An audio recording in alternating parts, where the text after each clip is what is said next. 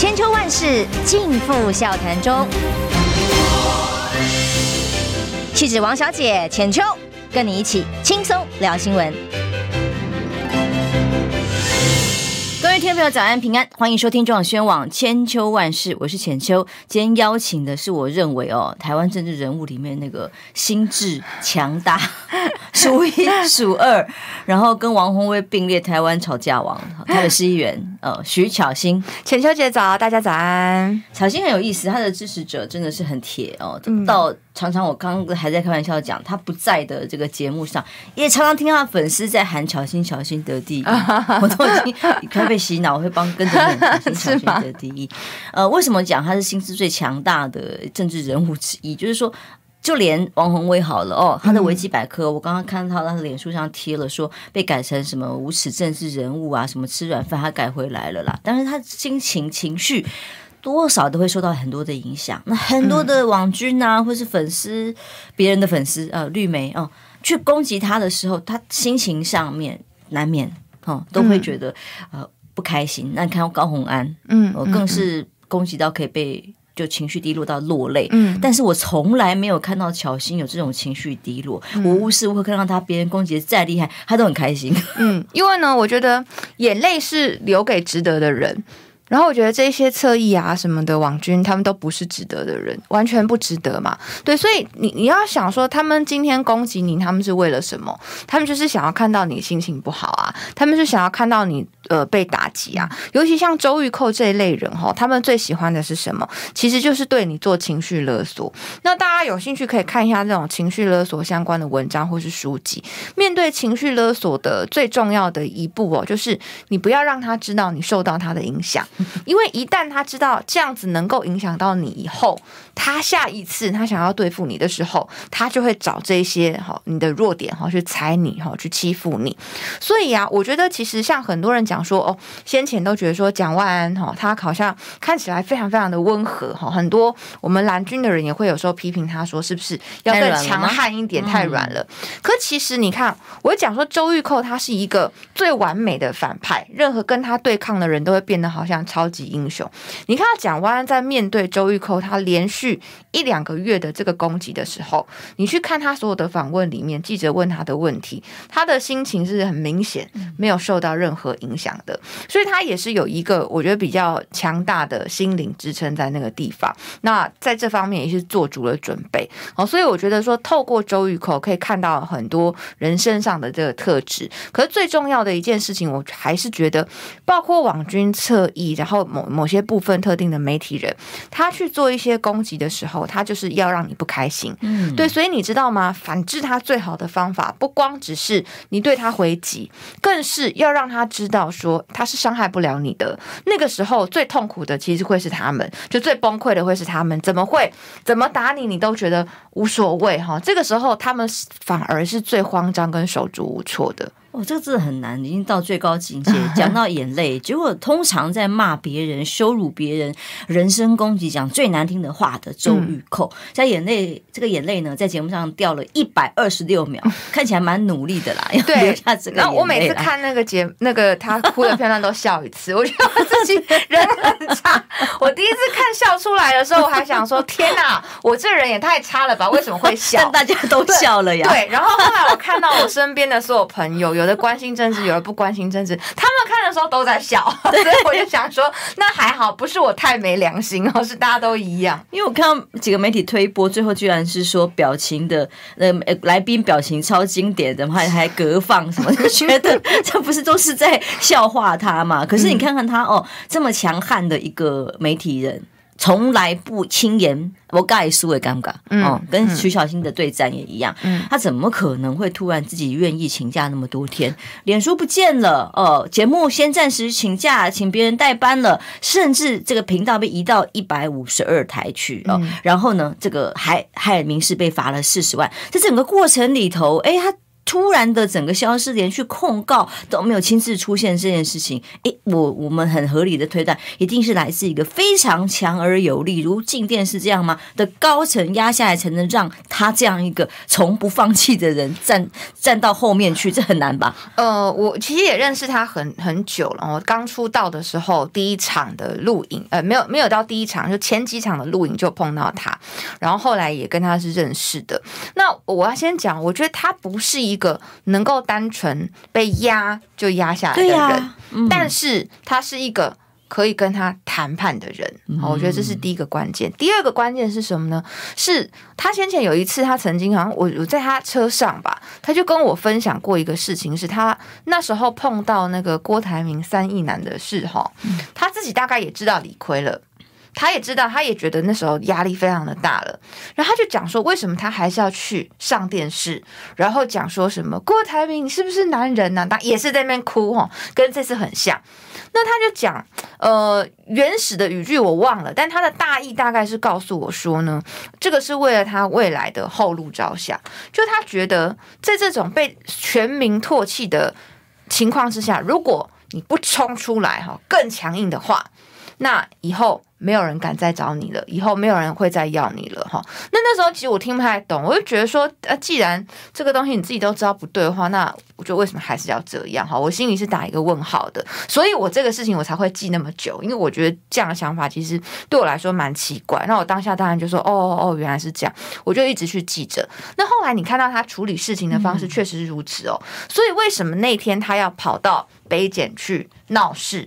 我觉得那个就是跟当时他面对三亿男是同样的事情，他知道自己有问题，爆料是错误的，伤害了无辜的人，可是他更要用那种近乎是疯狂的，欸、对疯狂的态度。他虽然表面上是道歉，但实际上又是霸凌人家。没错，为什么他要早先一步到那里去？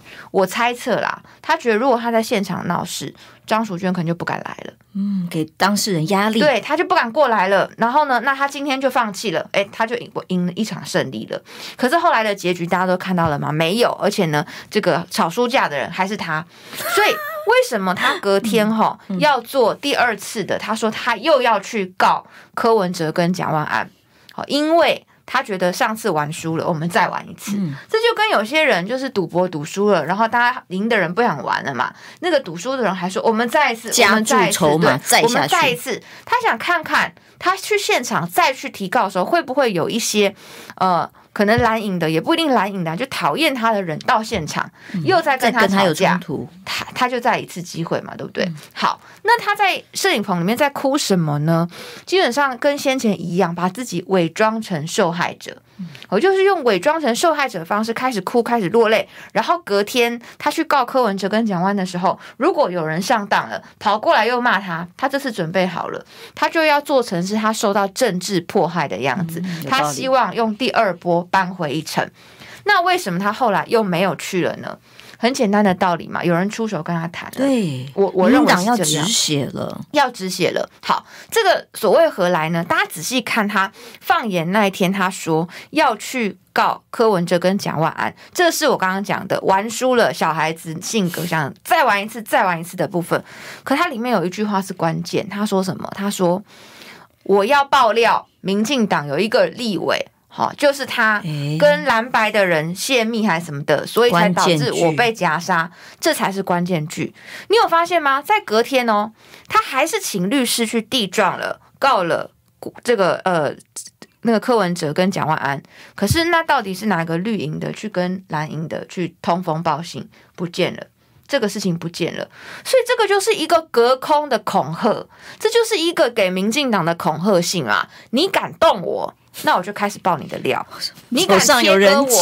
对，有人质，你敢切割我，我就来爆你的料哈！嗯、不要不要不相信我是可以做到这个程度。嗯、所以那民进党看到这个，如果你能看懂他的意思，你跟不跟他谈，一定马上谈嘛哈！但是他必须得做一些处置，因为那个舆情舆论已经沸腾了，大家没有办法容忍这种恶质的媒体人，所以才会有后来所谓的到一百五十二、一百五十三台啊，然后可能让他请假十天、啊。可是我问。问大家哦，他只是请假而已啊。嗯，他的节目有被停掉吗？没有啊，没有啊，他有公开照样啊。对，他有认真的道歉吗？民视有认真的道歉吗？没有嘛。所以只是去避避风头而已，甚至连 NCC 对他的四十万罚款，那都是罚去年十二月的。这个时间点太奇怪了。是你去年十二月对民事的处理，到现在已经隔了大半年了，哇，快要个快一年了，你才处理。那为什么其他的都落选了？拜托，对，其他的节目都是马上处理，马上约谈，嗯、然后呢，你你弄人家一个选举，弄到别人。落选了，你现在你才说罚他四十万，如果你那时候罚，是不是会不一样？好，所以我觉得 NCC 算是非常的夸张。所以昨天有人送花给周玉蔻，说：“寇姐，我们爱你。”这个时候还在声援他，那个人是谁？林静怡，因为最紧张的就是他，因为就是周玉蔻，他那天每天搞这个严宽恒，让林静仪当选的嘛，的嗯、所以他很清楚知道。周玉蔻的个性，如果现在不赶快给他雪松送炭，宁愿被大家骂，我也要说我尊敬他。下一次爆的就是我的料了。这个是已经历史久远，每一次都是这样。对，所以他其实某种程度，民进党是被周玉蔻所控制的，哦，陈时中是被周玉蔻所控制的，林静怡是被周玉蔻所控制的，才会形成这种现象是，是连昨天深夜陈时中发文都还护着他。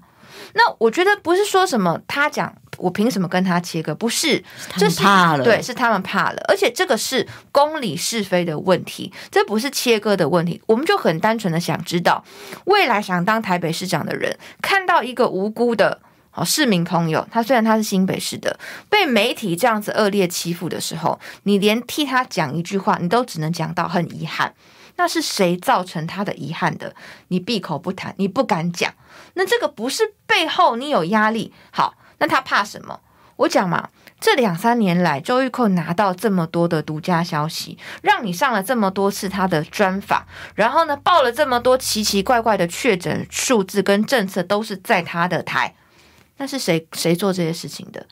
周玉蔻哪一天看你不顺眼，全部爆料出来，那陈时中还要不要选？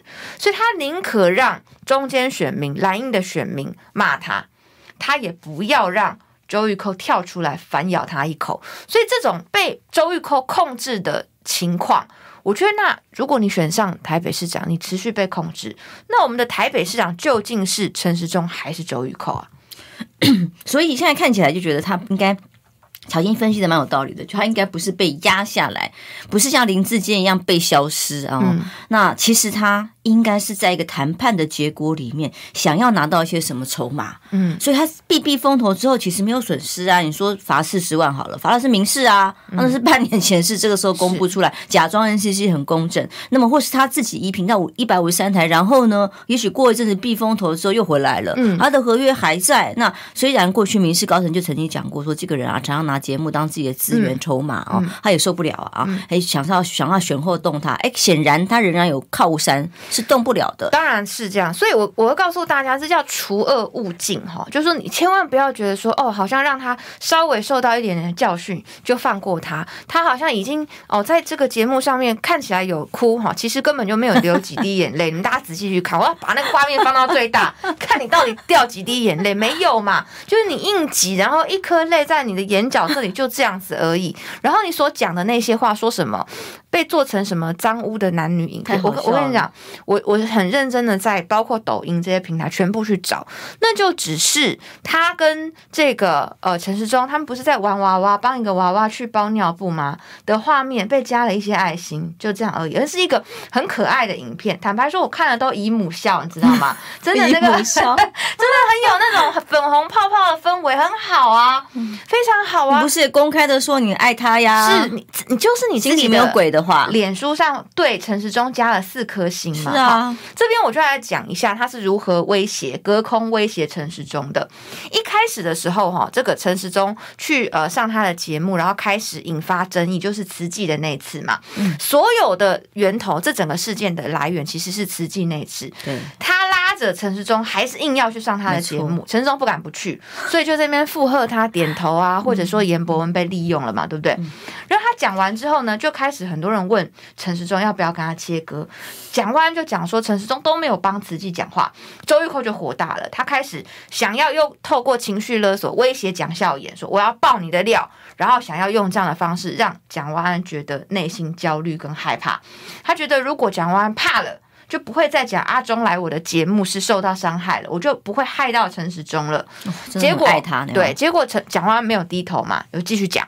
好，虽然他没有点名周玉蔻，但很明确继续讲，所以周玉蔻才会开始暴走，哈，开始讲到就打歪掉了，好，然后呢，打歪掉之后，先问说陈时中要不要去呃跟他切割，这个议题开始发酵之后，陈时中是想闪的，对，他发现陈时中想闪之后的第一件事，我觉得是你追杀让他闪不掉，嗯，是，所以他他发现他开始这个闪避的时候，他第一件事先在他的节目说。怎么样？哈，这个投给陈时中就是支持周玉蔻，然后陈时中再想要切割，第二次他在他脸书上说：“我敬爱陈时中，陈时中是在对我放电。”嗯，第三次陈时中还是抗拒，还是有一点切割，他敬爱的敬没有了，他说：“我就是爱阿中。” 所以他的个性是什么？陈时中真的怕了，真的怕了。你如果敢跟我切割，嗯、我就用爱，我就告诉大家，我就是爱你，我就。我跟你讲，爱死你了！他以爱之名把你所有事情都抖出来的时候，陈时中怕不怕？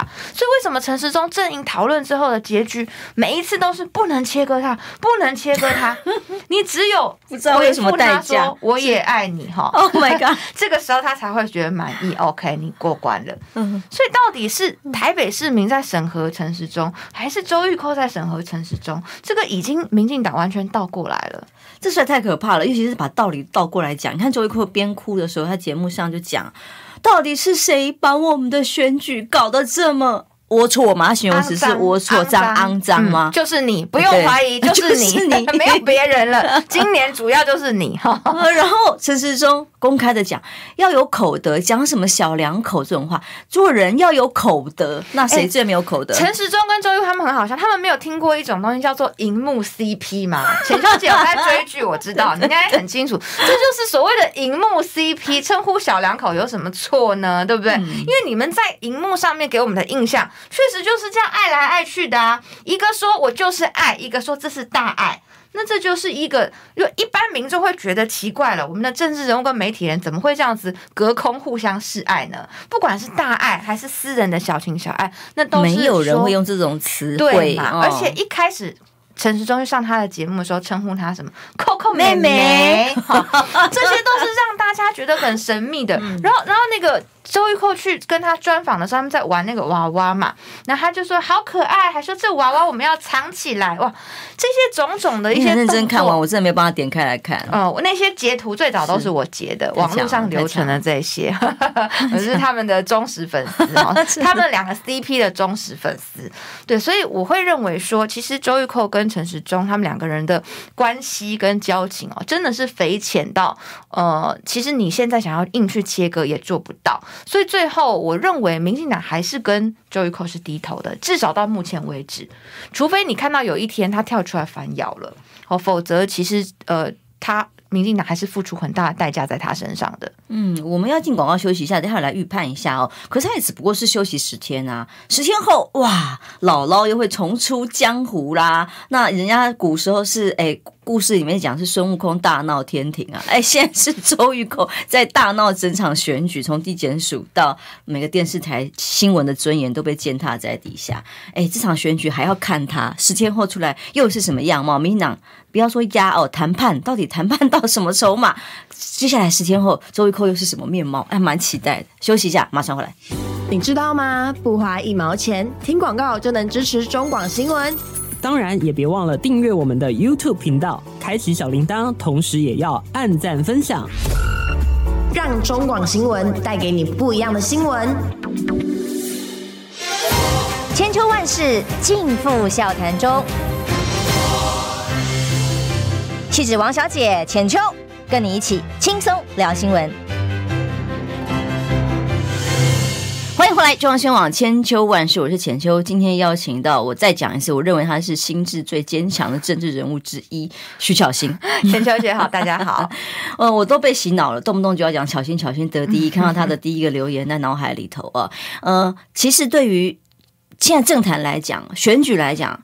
到底是谁把台湾的政坛搞得这么龌龊哦脏污？是谁把媒体的生态搞得这么让民众瞧不起？嗯，那又怎么样让整个塔利班的生态哦搞到今天这种媒体只有一言堂的地步哦？当然，今天有个新消息是林志坚的论文案，那么于正煌除了之前去告相关其他人之外，今天也自诉去告捍卫自。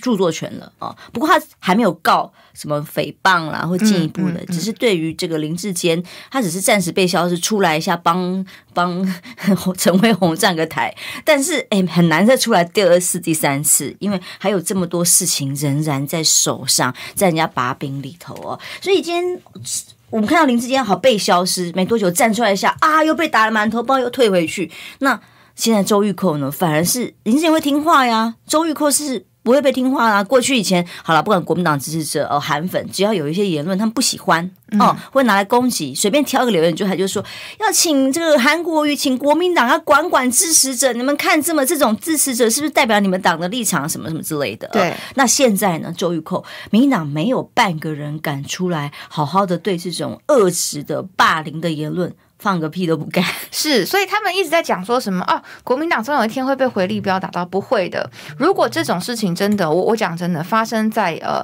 这个国民党的身上的话，以国民党的候选人的个性哦，基本上会讲说我是不认同的，这是最起码的。就没有人叫你说要像我们一样批判到周玉蔻到这个程度，但是这件事情的是非非常清楚。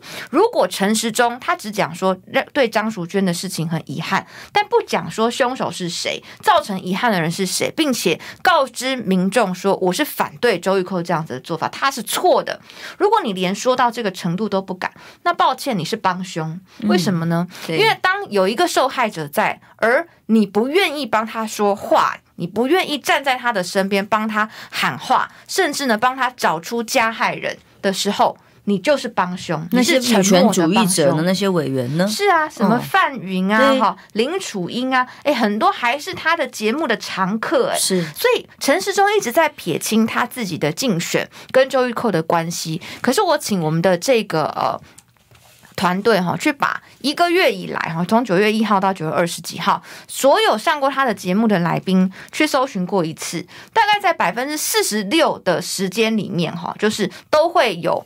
他的竞选团队的成员在他的节目上面，就是林楚茵跟吴思瑶两位，甚至连后面已经打到那个什么外遇绯闻很肮脏的这个事情，在抹黑张淑娟女士的时候，陈时中的团队都还继续的在上周玉蔻的节目啊，甚至那个林楚茵哈是他们的发言人嘛，还跟着周玉蔻去搞什么呢？他讲说，如果蒋万安敢去滴血认亲，我就捐一千份鸡排。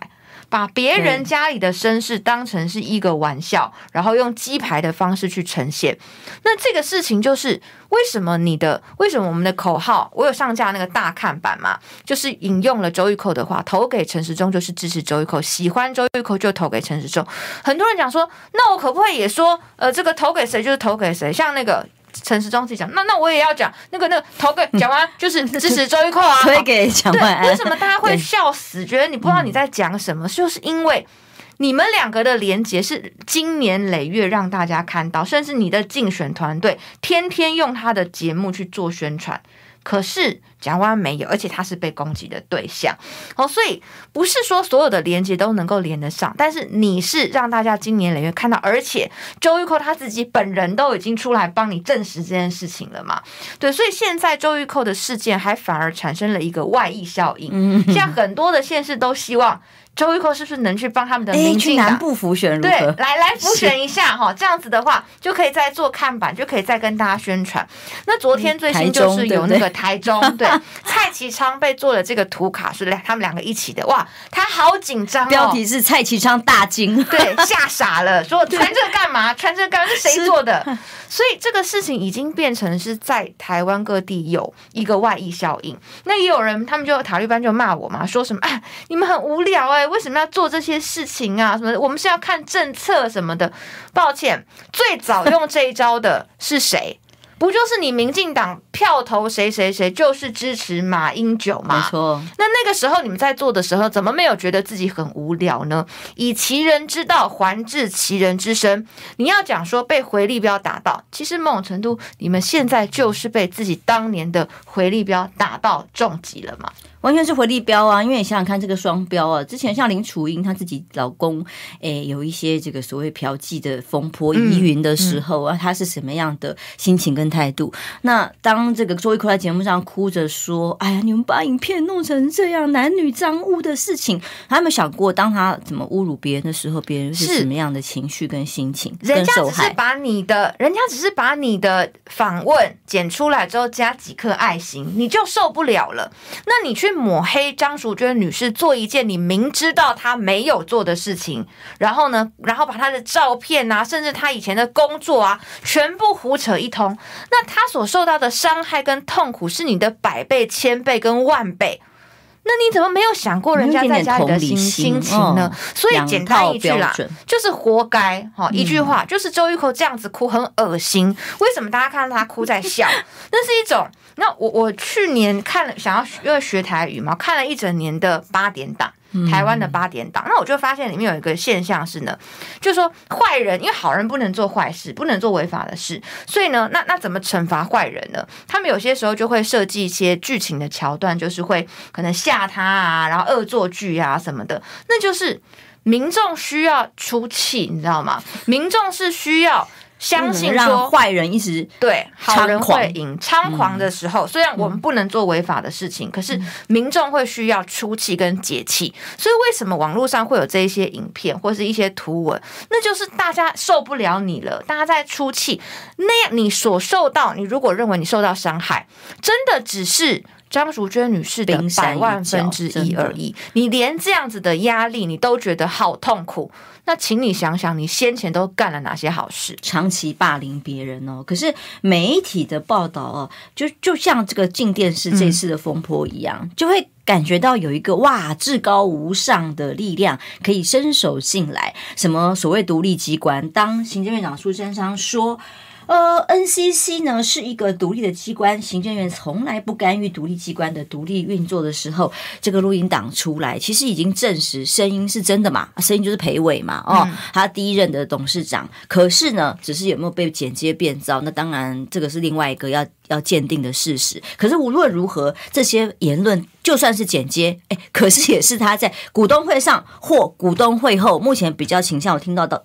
进电视高层的讲法比较倾向于承认呐、啊，其实就是在股东会后对他说闲聊嘛，闲聊就可以吗？这种吹牛哎、欸，但是也太闲聊可能更真实，你知道吗？股东会大家还要正经八百，用字遣词会有会议记录，对，会后的闲聊永远是最真实的。我有看过一部个一本书，里面有讲说，男生跟男生聊天最真实的时候是什么？在上厕所的时候，或是抽烟的时候。你们知道，就是这种这种，就是很 private 的时间闲聊，聊着聊着，真心话嘛。所以我觉得闲聊才是讲真的啊。好，所以我我觉得，呃，二零一八年的选举有一个录音档，是促转会的张天青，嗯、他也是在闲聊，是，但是他在闲聊的内容很恐怖。对，他在闲聊的内容是，他们要透过促转会去释放出一些不利于侯友谊的讯息，所以促转会的工作目标，其实在选举。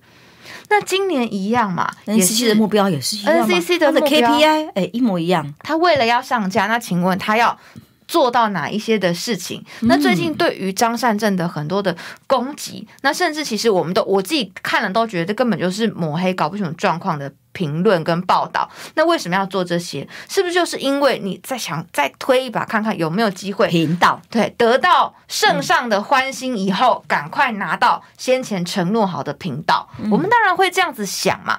所以，二零一八年的竞选主轴是灭东厂，我昨天才跟那一些人讲说，二零二二年叫做灭西厂哈 西厂 NCC 的跟 Coco 妈妈 对 Coco 也是 C 哈，Coco 也是 C，所以我觉得 NCC 呃这几年来，包括关中天要依凭 TVBS，然后让镜电视能够上架黄金台。嗯这些还其实还有那个民视当时拿到了就是呃比较前面的这个台位嘛哈，然后等等的这这些事情，华视拿五十二，华视拿五十二台嘛，嗯、这几件事情加在一起看，你会觉得民进党他操控媒体跟控制舆论这件事，呃一点都不明目张胆，也不进步，赤裸裸啊、嗯！很多网友就在说，我很怀念当时马英九执政的时候，我还可以骂他。或者是我很怀念当时韩国瑜在选举的时候，我我作图和我骂他，还不会直接被设违法被告。可是现在这些都已经完全不行了，所以到底是谁比较不民主、比较不自由呢？而且媒体能不怕吗？你想想看哦，稍微不听话哦，其实现在剉咧等当然是 TVBS 嘛，嗯嗯、然后会被秋后算账啊！哎，即使像进电视好了，就算有总统加持下达天听，不管从行政院哦 NCC 可以拿到频道没有错哦，照实拿到，但是他没有办法上架，嗯、一旦没有上架，他就没有商业的广告，就没有利益。所以拿不到，本来想要拿五十二啊，哦，迟迟拿不到的结果，表示他表现不够力呀。那这个时候他的现金又快要少了。我昨天在节目上把内部的消息就真的啊，他们内部的财务的讯息就公开出来了，他就是只剩下一个月的现金流啊。真的，如果这个时候。关掉，这个已经前景不乐不乐观嘛？谁还要投资，对不对？没有频道，那接下来真的连资遣费都付不出来啊！媒体能不怕吗？哎，你所有的频道，你的这个呃广不只要广告，广告还可以选择我要不要哦，嗯嗯、全部掐在一个政府或一个党的手里的时候，大家为了一口饭吃，就只好妥协，或者就像周玉蔻这样予取予求，可以拿到各种的预算，然后他也可以活得好好的。嗯，我觉得 NCC 哈，我我们绝对是要反对他让静电视上架，为什么？因为先前媒体有披露一个事情是，嗯呃，这个金裴伟他在海外还有开曼群岛吧，还有另外一家神秘的公司哦。那那个神秘的公司里面有非常庞大的金流，不断借钱给静电视。如果不是那些金流的话，静电视早就已经破产了。嗯，所以为什么他会在其他的地方开了一个账户，里面有很多不明的资金进去，再用那些资金进来？我讲白一点，如果今天他不是静电视，是中天，这个资金已经被当成是红色了，你知道吗？抓起来，对，所以所以有奇怪资金在那边不断的流动，这件事情媒体都已经披露了，没有人要去查吗？这当然是要查嘛！诶，我合理怀疑你中共同路人哦，哈，我我用民进党的逻辑来讲，合理怀疑中共的资金哦，你不能因为说这个是跟你好的，所以你就想说这些资金都是爱台的民主资金，所以可以是民进党。对呀、啊，所以你不去查，你怎么知道是谁呢？对，就是你在这些不明金流被查清楚来源流向之前，都不应该让有不明财务情况的电视上架到我们的频道去。我觉得这是一个最基本的，这已经不管他今天是做做什么样的一个色彩的电视台了哈。嗯、你说当时说要关中天。查了老半天，没有查到什么红色资金，你你还是说这中共同路人把他关台了？那进电视他摆明了。有很大笔的金流是从国外进来，不断的借贷，然后他的财务状况一点都不健康。这样子的电视台，你考虑给他上架？这两个一比，就不只是双重标准，我觉得里面还有太多的政治的阴谋。而且真的最可怕的，真的就是总统跟行政院长公然赤裸裸、不咧客气哈，直接把手伸进去下达各种命令，对于一个媒体的生杀大权掌握在手里，那种呼风唤雨，那种顺我者昌，逆我者亡，在这一次赤裸裸的录音里面听得清清楚楚。可是，哎，现在府院都冷处理，嗯，哦，就不敢不敢回，不太回啊，就把它糊弄，想要糊弄过去就算，就像这他们的论文一样。是，那又要封存三十年嘛，哈、哦。但重点是，这个过程让民众觉得，天哪，现在到底还有哪些媒体的言论是可以相信的？嗯，我我我觉得说，其实这几年来，我们有查了很多的一些，比如说资料啊，打一些可能弊案也好，或一些内幕也好，其实原本以前就在更早的时候，很多是媒体在负责这些事情的。可是现在媒体的压力，坦白说也很大，对呀、啊，变成是说我们政治做政治人物的要额外分出一些心力去追查跟调查一些事情，因为只有当我们讲了之后，媒体的报道他们才是安全的。那政府的手段有很多哈，第一种大家都知道，最基本的是抽换你的广告嘛。嗯。但是就是呃，你可能地方政府啊，或是中央政府对你的这个业配哈，或者是一些新闻的预算，好，那这是第一种，这是最单纯的。但第二种是我的买一些朋友告诉我说，他们是一般的民间企业，那如果他去买了某一家的广告，然后呃。有被不喜欢的新闻出现的话，那他们有可能也会要求说，那你不要再配合他们的这个新闻频道或新闻新闻内容去下广告，就是说把手伸到企业民间里面。所以这种的管制其实是越来越加的严格的，那会让很多的媒体它几乎是无法生存，它被迫要向你低头。可是媒体照理来说是第四权，是跟人民站在一起，是监督政府的。那政府透过这样子的方式去控制了媒体之后，那人民就会离真相越来越远。所以我觉得这次苏贞昌他们想要去冷处理这件事情，千万不能让他冷下来，因为这个录音档，其实我说真的，它是一个国际级的丑闻。原来一家新闻台要上架，甚至是霸占某一个位置，是可以在事先跳过 NCC 的审查，得到高层的口头承诺，他未来就可以做到的。我们的政府高层，不管说蔡英文、苏贞昌这些人，原来是。事前就可以去跟一些特定的媒体、媒体势力去瞧出一家电视台来的，这个是完全已经违反了我们国家应该要有的运作原则，所以我认为这是一个国际级的一个丑闻。那录音档被放出来，那他说变造，可是所谓的变造听起来意思只是你没有把整个。可能两个小时全部播出来，那那哪叫变造啦？哈，这个 这哪叫变造？变造剪接啦，对，那是剪接而已嘛。但是你的剪接，如果它是一个一整段的，那就不算是没有把你的意思表露出来、表达出来嘛。所以我觉得好啊，那就那个人反正他有两个小时完整的档案嘛，那大家来听两个小时也可以嘛，对不对？可是他基本上他也不敢说他没说过这些话。好，闲聊的时候，我相信更真实。嗯，其实啊、哦，我们待会儿进下广告休息回来继续讨论。但是我自己是长期媒体工作者，虽然中间离离开了一段时间了，但是朋友还是很多。哎，我真的以前在跑新闻的时候是蓝军执政的时代哦，有上面什么政府机关打电话来，然后关说什么事情，哎，是真的可以聊回去。骂脏话没啦，但是挂电话哦，没有再随便客客气气对面面对这些施压新闻的这个官方单位。哎，可是现在绿媒有一家很当红、拿很多预算的当红新闻部主管跟我说，他当年大家我们一起跑新闻嘛，连一个县市政府或是中央政府小小的科长，甚至新闻联络人承办的科员，都可以打电话来搞他们说，我们那个新闻为什么出现了什么什么字眼啊？为什么有什么这样报道方向？其实媒体在。这种恶性循环之下，也是自甘堕落，因为越做越小，越做越小咖，连科长都可以来压你，所以他的新闻到底这个尺在哪里，已经没有办法有尺尺度哦，就尺尺入的尺，一直被压，一直被限制方向报道的话，那又哪里来的新闻自主跟尊严可言？我们休息一下，马上回来。听不够吗？快上各大 Podcast 平台搜寻中广新闻网。新闻还有精彩节目都准时推送给您，带您听不一样的新闻。中广新闻，千秋万世尽付笑谈中。气质王小姐浅秋，跟你一起轻松聊新闻。回来，中广新闻网。今天请巧心到节目上聊哦，大家都很有感触。呃，不管是媒体的立场。所谓的中立机关 NCC，然后甚至现在连警方哦，或者所谓司法机关，大家都很难相信没有在一个一党独大的淫威之下影响了自己的专业判断。嗯、比方说警大哦，最近这个声明让人家觉得莫名其妙哦。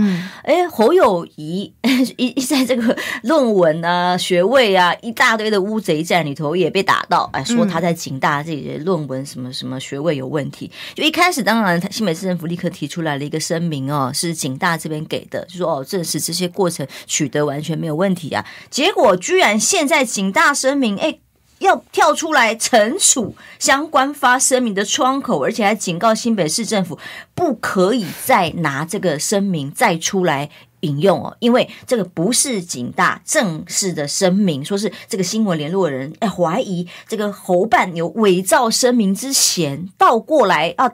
追查自己的新闻联络人，警大是怎么回事啊？第一个哈，我们要先了解说他们到底在吵什么。其实很简单，就是侯友谊他呃念博士班的，到底可不可以用同等学历？这个事情一翻两瞪眼，其实也不需要警察大学的声明，你去看他的简章里面就有写，同等学历，不管你是硕学士考硕士或是硕士考博士，他都有相关规定。嗯、所以我就问，到现在在讨论什么？那个声明是真的假的？那请问侯友谊到底能不能够考呢？可以嘛？他们没有在追这个问题了嘛？嗯、他们从哈，这就像是那个我们前几天在讲说打不到。爸儿子就打爸爸，就打不到蒋万就打蒋小燕，到现在打二十年。对，然后呢，抓不到抄袭就打补习，哈、嗯，就是说开始想说那个你怎么也是补习的，不算学霸，哈，等等，这个也是一样嘛。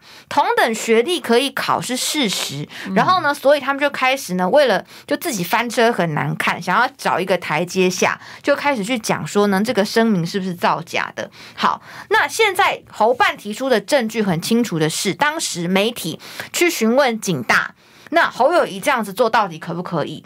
所得到的回复，那就是这个部分啊。所以不管他叫做声明、新闻稿、采访的内容是事实吧，除非警大告诉我们说那个承办人讲的是完全错误的。好，侯友谊没有具备同等学历报考博士班资格。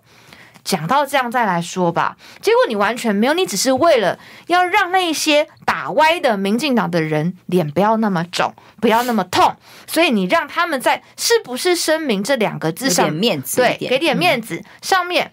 吵来吵去，那有什么意义呢？内容重点是讲来讲去，对不对啊？讲、嗯、来讲去，侯友谊使用的东西就是你警大给媒体的嘛。嗯、你警大给媒体的，为什么外人不能用？你给了媒体之后，它就成为放出去，成为公开的资讯，任何人都可以用，我也可以用啊。我管它的名字叫做声明还是叫做什么，内容本身是从警大出去的。警大校长现在也没有否认内容里面有哪些错误，那就好了啊。是追究这个。承办人，你为什么要把真话讲出去吗？现在是在办承办人说真话、欸，哎、欸，你可以不说，你干嘛说呢？就叫你不要这么快讲，让他呢，你说让他再吵个几天，让大家已经误会了之后，你再默默的讲说，哦，没有问题啦。民进党想要的不就是这样子吗？所以这个又是在利用一些公家的单位去搞他们民进党的选举。那这种吃相难看的地步，要什么时候才能解决？我坦白告诉大家，不是二零二二可以解决的，是二零二四年要解决的。地方的选举哈，我相信很多现在很很多人很乐观，可是。历史可以告诉我们，就算赢得了二零二二年的选举，那又怎样呢？二零一八也是啊。对啊，民进党他还是他能够他用他的公权力，然后呢去呃把很多他不想让你知道的事情涂黑隐蔽起来，然后用他的规则可以改呀，对，用他的权力去影响，去给你压力。所以我觉得最重要的还是二零二四年要怎么样去让民进党能够真的下架，因为这几年大家所看到的感觉。实在网络是最后一片净土了，所以当时为什么大家那么积极的去反对数位中介服务法？媒体被控制了，各式各样的公家机关都不中立了，剩下唯一的发声平台就是网络。如果连网络的权利你都要剥夺人民的话，那真的，你不要去讲说什么啊，去嘲笑共产党怎么样？我们现在连看一些节目都要翻墙，那这个是两岸一家亲吗？所以，民进党现在的这种控制舆论的做法，我觉得一时之间或许大家很闷，可是我觉得久了之后，这个反作用力如果出来的话，那民进党总有一天他必须要呃。这个受到报应的，其实现在真的已经在回力镖发作当中，所以这一连串的事件都不是说真的被人家这个打出来的，嗯、都是自己出包，把自己过去的做的丑陋的不干净的事情，或者是豆腐渣工程一一被呈现出来而已。所以你再看这个最新的选情的发展，当然你常常看很多民调哦，或者是在网络舆情这一块，巧心是呃很常在密切观察，也很能够掌握趋势的。那民调哎，也许不见得真正可以调出来，调呃调查出来，其实中性选民现在是非常非常关键。你看有那么高比例的中性选民意向未定，那很容易就被一个推波啦，或者网络一些风向啦，就引导了最后的决定。哎，所以所以网络风向现在仍然是控制整场大选胜败最重要的关键。目前观察下来，哇，民进党现在这个下重本，最后的关键时刻也是。怎么观察后来？你觉得这一场选战对民党来说，呃，目前网络上来讲的话，是大家对于民进党是很反感的啊。我的感觉是这样子，是很反感的。那民进党的支持者也非常的焦虑，所以今年的选举其实是民进党的侧翼失控。侧翼失控为什么会失控？因为不安全感，因为觉得就是你要想哦，他们在一一两年前还是高光时刻，他们觉得我说什么对什么，甚至连有时候去给人家去抹黑或乱讲一些事情，其他人都会相信，对他们是有信任感的。但是呢，哦，才隔一两年而已，现在完全翻转过来，所以他们的心理上面坦白说过不去。有点焦糖，对对，之前杀无赦，对，之前觉得哇，我打得好开心，哦现在怎么突然变了？那他怎么突然开始讨厌我们了？所以他们变得更紧张、更焦虑，就更诉诸他的同温层，圈子变得越来越小，讲话的言论越来越加的极端。而那种极端化的表现，我觉得就会让民进党走向败亡。民进党他当他就说哪一个政党他能够更中间化，然后格局更大，然后呢吸纳更多的人，包容更多的人，让更多人加入他们，这个政党在。大选就容易胜出，可是你看到的是，民进党他是在走反方向的路了，他已经完全在走反方向的路。现在是侧翼冲在前面，民进党跟着侧翼走。民进党当时去用这些侧翼的时候，是因为觉得能够控制这些侧翼，是你们这些侧翼做我民进党的打手，我为你料，让你打。那但是现在反过来是侧翼先冲，民进党每一个人在后面帮忙擦屁股。我就问蔡英文跑去跟这个上人见面去慈济，是不是在帮周玉蔻擦屁股呢？算哦，对嘛？那蔡英文他们或是他身边的人敢不敢讲周玉蔻什么呢？不敢，不敢。所以连我国的总统。都要帮一个媒体人擦他的屁股，你就知道这个国家现在已经不是什么蔡英文、民进党治国而已，是侧翼也要分他一杯羹。所以我最近常拿《让子弹飞》这个电影，因为最近这个都冲上排行榜嘛，来比喻哦，民进党就是黄四郎，他用权谋的手段跟很多一些假马匪侧翼，好，然后呢来恐吓一般的民众。那我们现在国民党没有以前的家大业大，我们只能当马匪。好，但是你看到当黄四郎他不断不断的去哈搞这些事情的时候，那有怒气，人民的怒气最后累积到一起的时候，我们在民主政治就是用投票来决定。那在那个让子弹飞里面，黄四郎他还有一个替身嘛，对不对？替身是谁？替身就是周玉蔻跟侧翼，你懂吗？他平常就推一个假的在前面，哈，帮他挡子弹。好，但是呢，最后大家的那个结局是，大家把这个假的抓起来当成真的。好，这是什么？这个这个意思其实就是。支持陈时中就是支持周玉蔻，类似一样的意思。所以当大家发现原来我投给的不是蔡英文，不是陈时中，是焦糖，是王浩宇，是四叉猫，四叉猫。这个时候，那谁还要跟你这个政党站在一起呢？嗯，谢谢谢谢懂内我的朋友放风吹，然后 Albert 你的粉丝来了，祝福巧芯连任，赶快选立委。谢谢。而且其实我听到很多县市首长参选人哦。不管是蓝军的或在野党的，他们都说好希望我们也有一个徐巧芯来帮我们 选举。你有没有考虑要跨县市呃帮忙站台辅选？有人邀请你吗？会会会，如果只要有空的话，一定都会去啦。果然是，嗯，嗯，我有空会去，因为这个战力其实重点是国民党一直被被嫌弃嘛，支持者嫌弃就是、嗯、好像。呃，被打了一下就会怕哦，就会缩回去。其实这也是过去国民党执政的时候还有可救的原因，嗯、是因为诶被批评的时候，他们觉得也许我们应该要检讨，嗯、也许要停一停。那么对于民意是要有反馈的，嗯、是要有回应的，嗯、尊重嘛、嗯、哦。可是现在这时代不一样、嗯、哦，民意骂骂骂我噻，那我就是霸凌你。让你不敢讲话，哎，这样就可以了。嗯，可是所以国民党现在的这个风格跟打法，当民民众要检讨他的时候，也要想一想，其实这也是一种。对于民主相对尊重的机制跟表现，哎，只是小心这个回击的方法更符合民众的期待。嗯，我觉得呃，选举是一种技术，政治也是一个专业哈、嗯。那呃，不是说随便随便乱打。我举个例子来讲，先前这个呃李德维哈，他有被攻击到，说他是不是把牙医跟医师这个部分，然后他有些人觉得他这样讲不 OK。那他第一个他是火速致歉，那但他又把他当时讲的事情又再讲讲清楚一遍。